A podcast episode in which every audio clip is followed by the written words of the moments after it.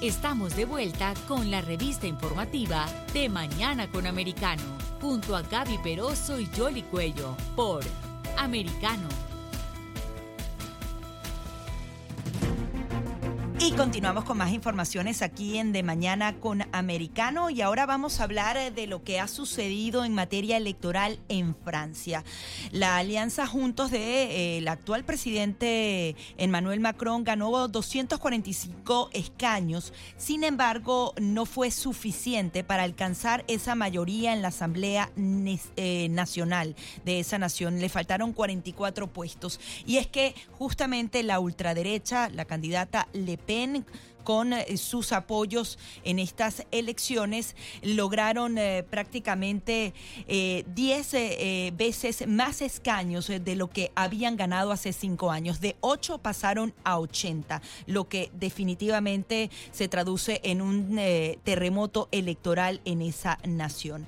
Para hablar de este tema hemos invitado a Eduardo Mackenzie, él es periodista político, escritor y ensayista. Muchísimas gracias por estar aquí y coméntanos cómo ves tú este giro en la política de Francia. Buenos días, eh, ¿hablo con quién? ¿Con Jolie o con Gaby? Con Gaby, con las dos, estamos las aquí estamos las dos, Eduardo. Muy bien. Muy bien.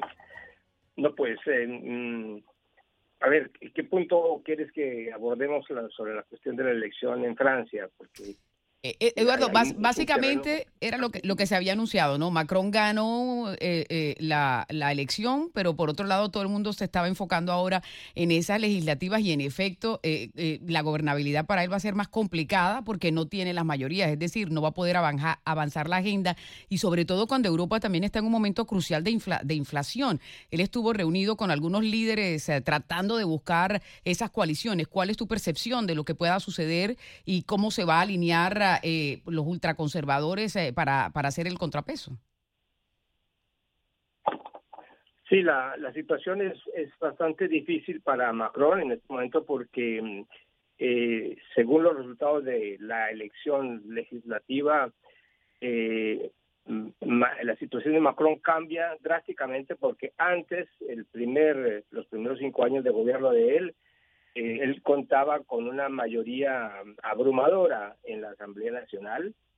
Esta situación ha cambiado drásticamente porque la eh, elección legislativa anterior, pues la que se acaba de verificar y completar, eh, repartió el poder parlamentario de una manera completamente diferente. Hubo un auge, en primer lugar, importante del partido de Marine Le Pen, el antiguo Front Nacional, eh, que pasó efectivamente de, de 8 a 81, 82 eh, escaños en la Asamblea Nacional, y de otra parte la extrema izquierda, que había logrado constituir un, polo, una coalición eh, en torno de la Francia insumisa que dirige Mélenchon, que es un dirigente ex del Partido Socialista, que luego eh, constituyó un movimiento propio a él, que es la Francia Insumisa. Esta Francia Insumisa logró atraer eh, eh, los los votos del Partido Comunista, de una, una parte de los verdes, en fin, logró poner entonces otra buena porción de escaños en la Asamblea Nacional. Entonces, la situación es de un reparto entre tres, entre la extrema izquierda, eh, en torno de Mélenchon, la extrema derecha eh, que dirige Marine Le Pen y el partido um, del, del presidente Macron, que tiene la mayoría, mm, que tiene una mayoría numérica en la Asamblea Nacional, pero que debe ahora entrar en un proceso de, de, negociación, eh, de discusión con los otros sectores eh, que aparecen en ese escenario parlamentario. Entonces, la situación es difícil porque en Francia no hay una tradición como la alemana, por ejemplo, de sentarse a discutir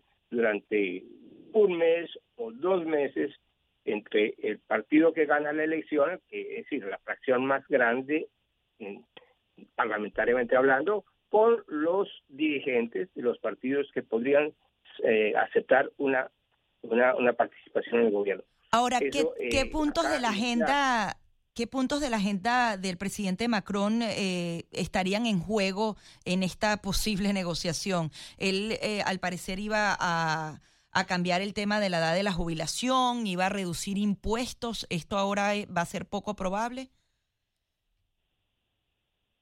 No, no, estos siguen siendo los temas fundamentales porque hay una pérdida, es verdad que ha habido una pérdida del poder adquisitivo, eh, de, las, de los franceses. En los últimos años, eh, los aumentos de sueldo eh, han, han estado prácticamente congelados. entonces, la reivindicación más movilizadora en este momento, desde antes de las elecciones y todo esto, es la cuestión de la capacidad de compra de los franceses. Entre esos está pues la cuestión de la reforma de las jubilaciones, la reducción de impuestos, eh, la creación de ciertos subsidios para los sectores más pobres, eh, en fin, eh, y entonces eso es lo que está en juego en este momento y eso es el objeto de las negociaciones que han comenzado desde ayer. Ayer, por ejemplo, el presidente Macron se reunió con los jefes de los partidos que están presentes en el Parlamento y hoy se reúne la primera ministra con los jefes de las fracciones que están en el Parlamento actual. Entonces, eh, de ahí se supone que tiene que salir un acuerdo, un acuerdo de gobierno para que el país sea gobernable. Si no hay ningún acuerdo en ningún sentido, ya sea por negociando, por ejemplo, un programa global, o sea, o, negociando unos acuerdos parciales, si no hay eso, eh, se abre una crisis institucional eh, que podría conducir a una disolución de la Asamblea, eh, es decir, a la correlación de fuerzas que existe actualmente, para convocar una nueva elección legislativa. Pero bueno, estamos lejos de esa otra opción más drástica. Vamos a ver qué resultan de esos diálogos que están en este momento en curso. Ah, así es que funcionan en, en, en, Francia. Si no se logra una coalición para que gobierne, ¿se puede disolver el, el, el Congreso, el Parlamento? Así como si fuera de primer ministro. El presidente no logra, si el presidente no logra tener una, una coalición que lo respalde eh, de manera sólida en, para la ejecución de su programa, él tiene que acudir eh, a una disolución y a una nueva elección de, la cual necesariamente tiene que salir una nueva mayoría eh, que convenza sino eh, eh, hay una cierta experiencia ya en eso, eso son lo que se llaman los gobiernos de cohabitación. Ha habido presidentes de derecha que han tenido primeros ministros de izquierda y viceversa, eso no es raro en Francia, pero sin embargo es una pérdida de tiempo. Yo creo que lo más razonable es que haya un acuerdo, ya sea puntual, por puntos, reformas a hacer, o por un programa eh, más o menos acabado de reformas a nivel a largo plazo. Claro, pero, también tiene un conflicto ideológico allí, ¿no? Eduardo, hay un conflicto ideológico ahí que es el que dificulta eh, precisamente ese consenso, ¿no? Sí, sí, no hay, por el momento no hay una, por ejemplo, el sector de la extrema izquierda de Melanchón no quiere saber nada de ningún acuerdo.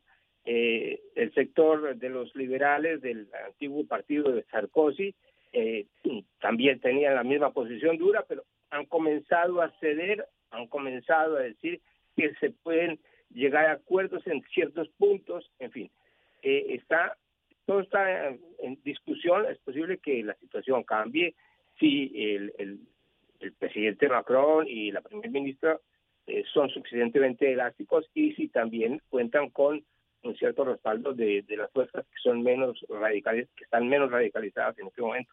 Y además, si me permite, porque me gustaría tu contexto general, no solamente de Francia, sino de lo que está pasando en Europa a nivel eh, de la situación de la economía y todo lo que está sucediendo con la invasión rusa a Ucrania, porque eh, hay como una nube negra de posible recesión mundial incluso y que se van a elevar lo que tiene que ver con la inflación. Daban a conocer eh, los índices inflacionarios, por ejemplo, en el Reino Unido y están es el más alto que hay en estos momentos en Europa, de cerca de 9,1% y parece que van en fila también los otros países europeos. Se estaba hablando de que incluso Alemania podría entrar en una recesión. ¿Cómo ves tú esa situación?